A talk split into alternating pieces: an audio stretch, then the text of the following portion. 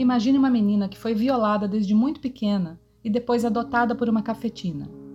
Esta é a minha versão totalmente fictícia para a história de Pitu, uma prostituta violenta em quem eu penso com tristeza, carinho, respeito e compaixão.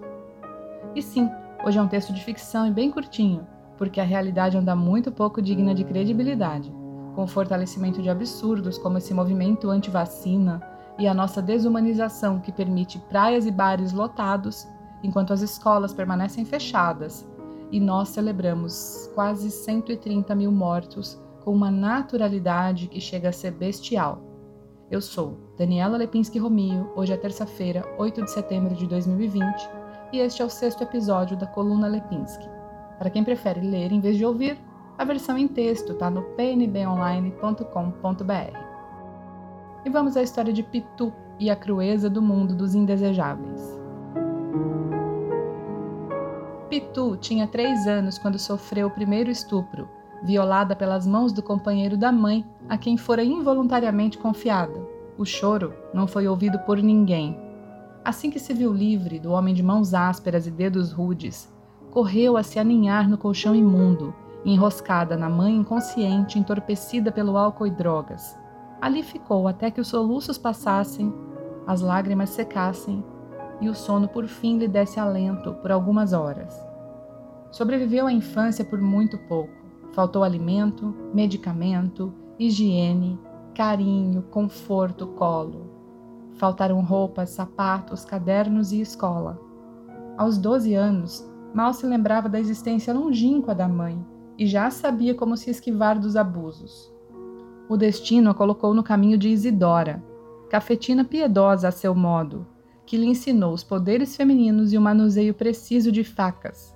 Também ensinou a manter os dentes limpos livrou a menina dos piolhos e garantiu que aprendesse a ler, escrever e principalmente fazer contas. Quando completou 16 anos, era uma das prostitutas mais requisitadas do porto. Bonita, profissional e violenta. Uma combinação que acabou lhe garantindo a atração de um companheiro fixo. Dono de fazenda, com mulher e filhos, Tomé Santão tinha na vida paralela o conforto que não sentia em casa, como quase todo homem que tem por hábito fazer escolhas ruins.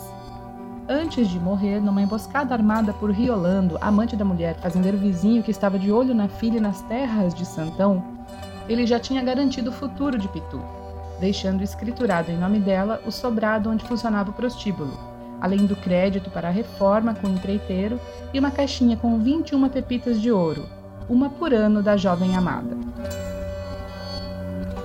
Assumindo o comando da casa após a morte de Isidora, Pitu mandou pintar seu nome bem grande na fachada.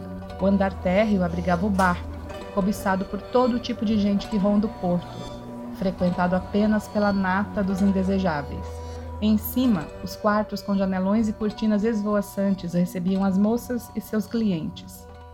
Impedida de ter filhos pelos abusos e doenças não curadas que a corroeram por dentro na infância, Pitu aceitava a prostituição como profissão natural, desde que nos limites da decência, o que para ela queria dizer duas coisas. Não oferecia menores de 15 anos e não admitia que ninguém fosse violento com as moças que tutelava. Seus limites foram testados poucas vezes. Uma das mais emblemáticas por um forasteiro desavisado que gostava de se exibir com a arma na cintura e se gabar de ser mais homem que qualquer outro homem aproveitou uma noite de ausência de Pitu e moeu numa sessão de espancamento uma das meninas, que só escapou com vida porque saltou pela janela e caiu na calçada em frente ao bar, com hematomas por todo o corpo, marcas de dentes, um olho roxo, o pulso esquerdo fraturado e o tornozelo direito lesionado. Foi socorrida pelas colegas e por outros clientes. Dois dias depois, o corpo do forasteiro foi encontrado por um andarilho a algumas quadras de distância à beira do rio braços amarrados para trás, o tórax retalhado à ponta de faca, asfixiado pelos próprios genitais, arrancados a dentadas e enfiados goela dentro. A polícia sequer cedeu ao trabalho de investigar, dando o caso por vingança de família.